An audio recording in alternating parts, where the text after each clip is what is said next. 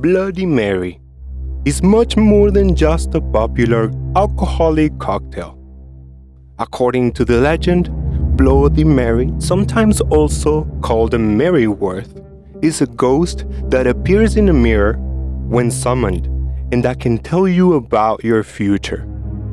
To summon her, all you have to do is stand in front of the mirror in the dark, typically in the bathroom at midnight, and repeat her name three times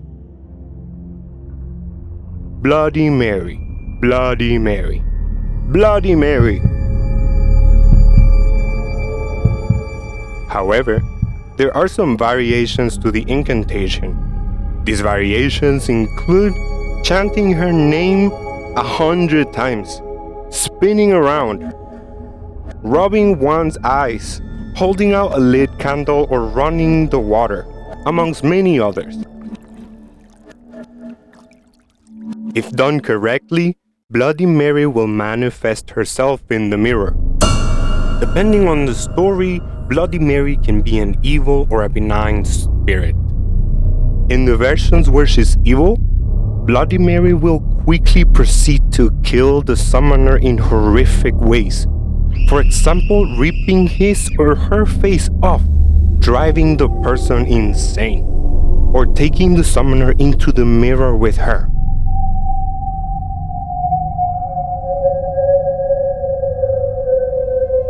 In the stories where she's a benevolent spirit, Bloody Mary will show the summoner the face of their future spouse.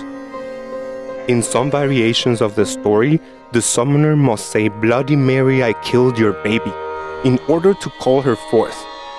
According to this legend, Bloody Mary is the spirit of a mother who committed suicide after her baby was murdered. In yet some other versions of this popular ghost story, Bloody Mary is said to have been wrongly accused for her baby's death and sentenced to die. The summoner must say, I believe in you, Bloody Mary, to call her. Bloody Mary is typically said to be a real person who lived many years ago in the locality where the summoning is taking place. There is often a specific tombstone in the local graveyard that becomes attached to the legend. The legend of Bloody Mary is most commonly used as a test of courage amongst children, who claim to have summoned Bloody Mary and their other children to do the same, calling them cowards if they show any fear or hesitation.